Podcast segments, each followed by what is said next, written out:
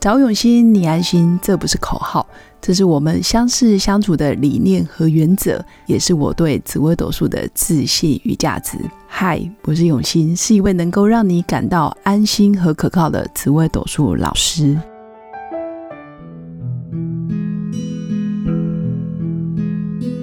Hello，各位永新紫微斗数的新粉们，大家好。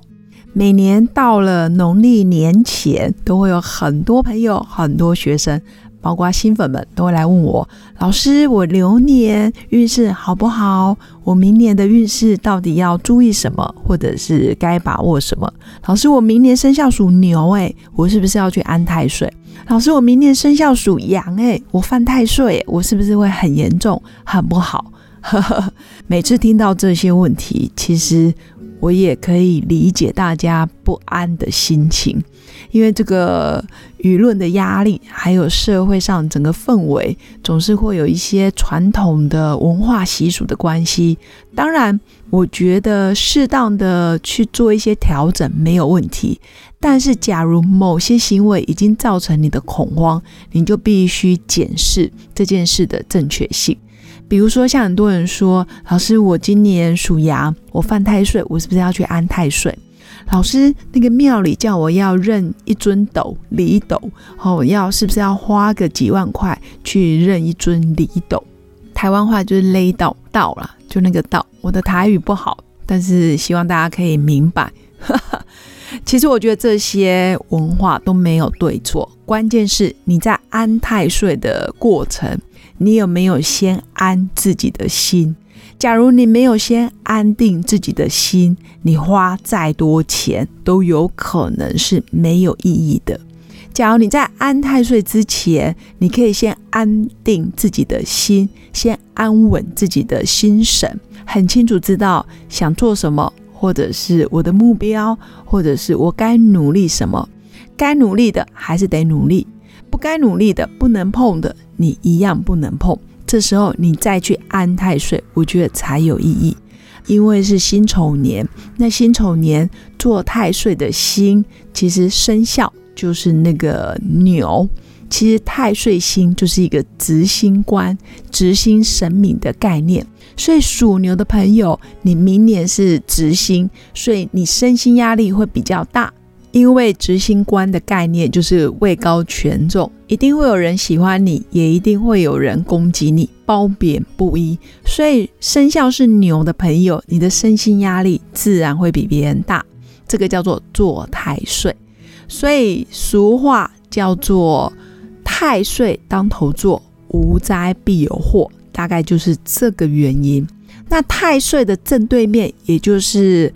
在它第七个生肖，就是牛当第一个，然后数下去，牛、虎、兔、龙、蛇、马、羊，第七个正对面那个生肖其实是羊。那这个羊叫做犯太岁，等于有点正冲，就是冲到它了，正在正对面，这叫犯太岁。所以真正犯太岁的生肖是羊，尤其是辛丑年。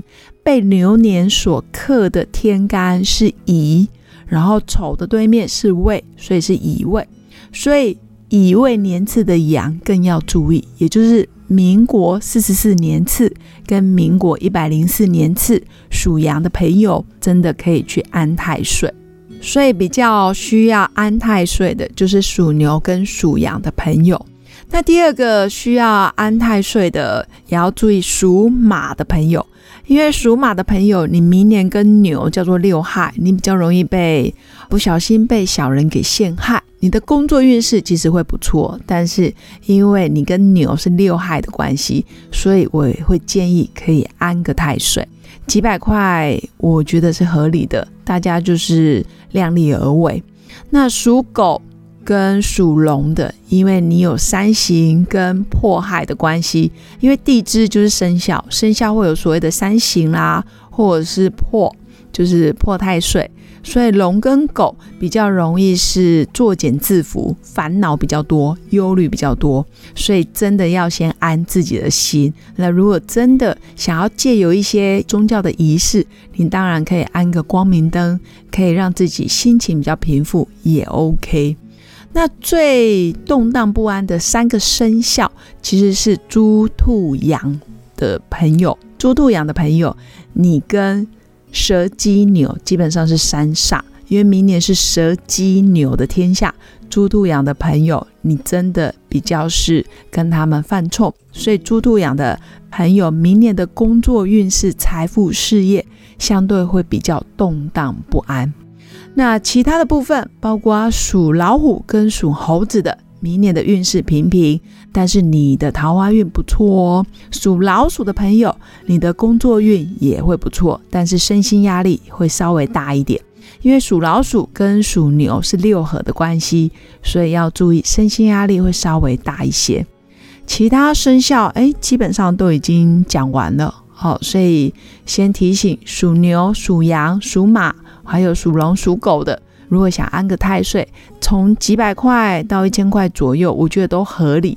那如果真的花了太多钱，然后造成自己的经济压力的负担，我是觉得没有必要，倒不如把钱省下来，安自己的心。以上就是我今天要跟大家分享流年运势好不好？当然可以看紫微斗数命盘，也可以看你的生肖。那这些流年基本上都是大环境对于整个大面相的影响，不见得说每个属牛的生肖属牛的都会不好，也不是每个属羊的都会很倒霉。只要你安分守己，做好自己该做的事，不该做的千万别做。该做的、该把握的、该说的话，好话、好事，还是得持续进行。那你自然运势就不可能太差。所以，希望我的新粉们可以知道我的教学理念，也可以知道我平常在上课宣导的，希望是知命行运、知命造运，了解自己的个性，多行善，多积德。远离是非之地，自然可以走上好运势。祝福我的新粉们有个美好的一天，也祝福大家二零二一辛丑牛年一路平安、健康、愉快。谢谢新粉们今天的收听，喜欢我的内容，记得订阅、关注并分享给更多朋友。在人生的路上有任何问题，也欢迎预约我的一对一咨询服务，用心陪伴。找永新，你安心。